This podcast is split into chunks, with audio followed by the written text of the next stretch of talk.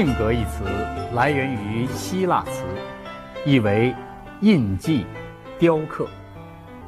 这是本性雕刻在我们身上的东西，我们能抹掉它吗？这是一个庞大的问题。如果我有一只鹰钩鼻子和一双猫眼睛，我能用面罩把它们隐藏起来；而对于自然赋予我的性格，我能隐藏的更好吗？一个天生性格暴躁、行为凶暴的人去觐见法国国王弗朗索瓦一世，上诉一件不公正的事。国王的表情、大臣们的恭敬的举止，以及此人所处的位置，在他身上产生了强有力的效应。他不自觉地低下眼睛。粗糙的声音变温和了，他谦卑地说出了自己的要求。人们会相信他天生就像大臣们一样文雅，在大臣中间，他甚至感到手足无措。可是，如果弗朗索瓦一世善于观察表情，那么就会很容易的从他虽然低下却燃烧着。隐蔽的火花的眼睛里，从他肌肉紧绷的脸上，从他紧闭的嘴唇上发现，这人不像他被迫伪装的那样温和。后来，此人跟国王一起去了帕维亚，和他一起被俘，一起被带到马德里囚禁起来。弗朗索瓦一世的威严。再也不能对他施加同样的影响，因为他和他尊敬的对象混得很熟。一天，他给国王脱马靴，脱得很不好。由于不幸而变得性情乖僻的国王发怒了，于是这个人把国王送上了西天，把他的靴子扔到了窗外。西克斯图斯五世教皇天生脾气暴躁，固执己见，目中无人，鲁莽冲动，喜欢报复，傲慢无礼。他的性格似乎由于他执政初期的考验而表现得温和，但当他在自己的阶层中开始享有一些声誉时，他就对一个侍者发了脾气。拳头也就像雨点般的打到逝者身上。当他在威尼斯成为宗教法庭的审问官时，他开始蛮横地行使他的职权。但当他成为红衣主教时，由于他一心想当教皇，这种狂热就压抑了他的天性。他把他的本性和性格都隐藏了起来。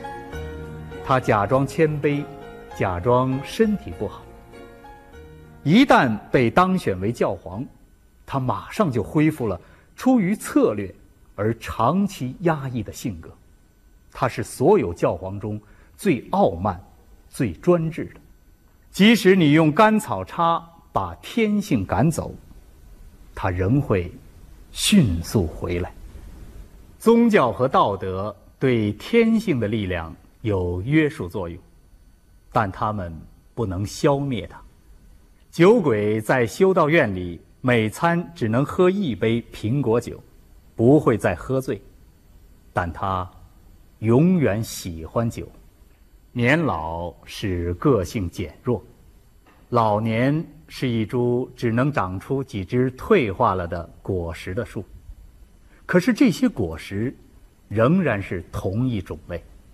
树逐渐被结疤和青苔所覆盖，被虫蛀得千疮百孔，可它依然是一株栗树或梨树。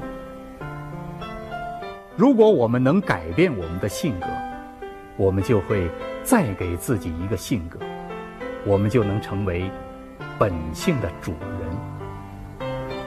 我们能为所欲为吗？我们能不承认一切吗？请尝试一下吧。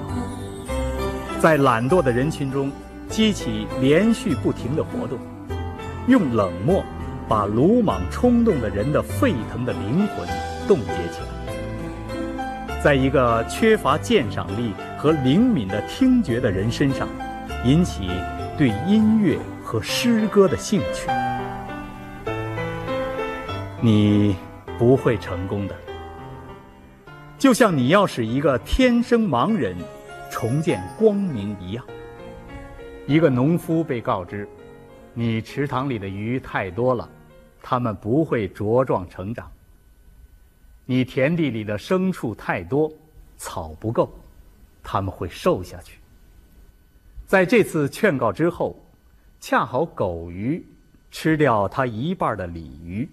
狼吃掉它一半的羊，剩下的鱼和羊都长肥了。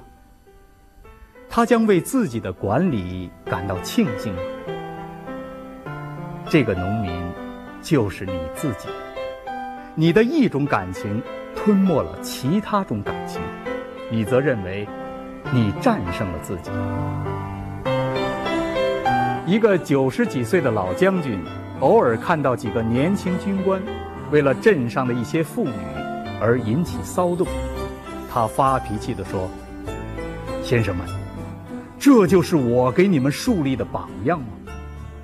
难道我们就真的不像这个老将军吗？”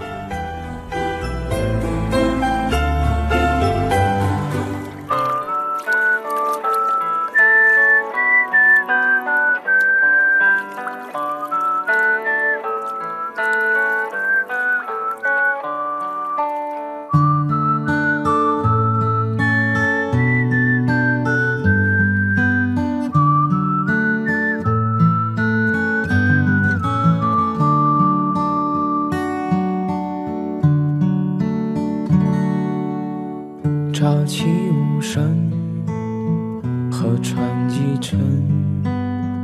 白鹭先生睡眼朦胧，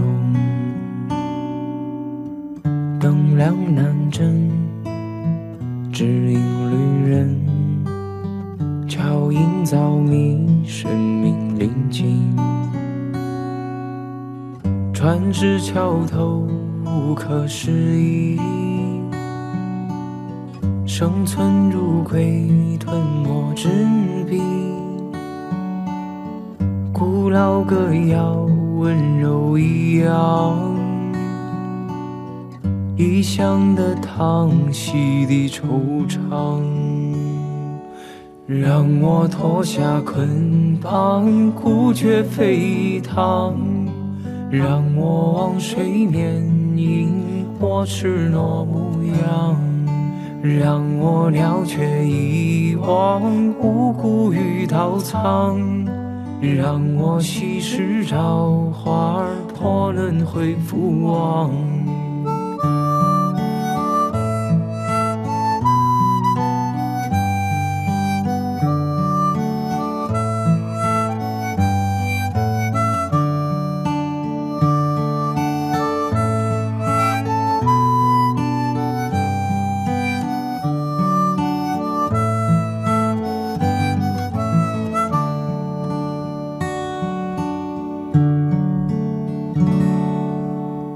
嫣然爱你，不言不语。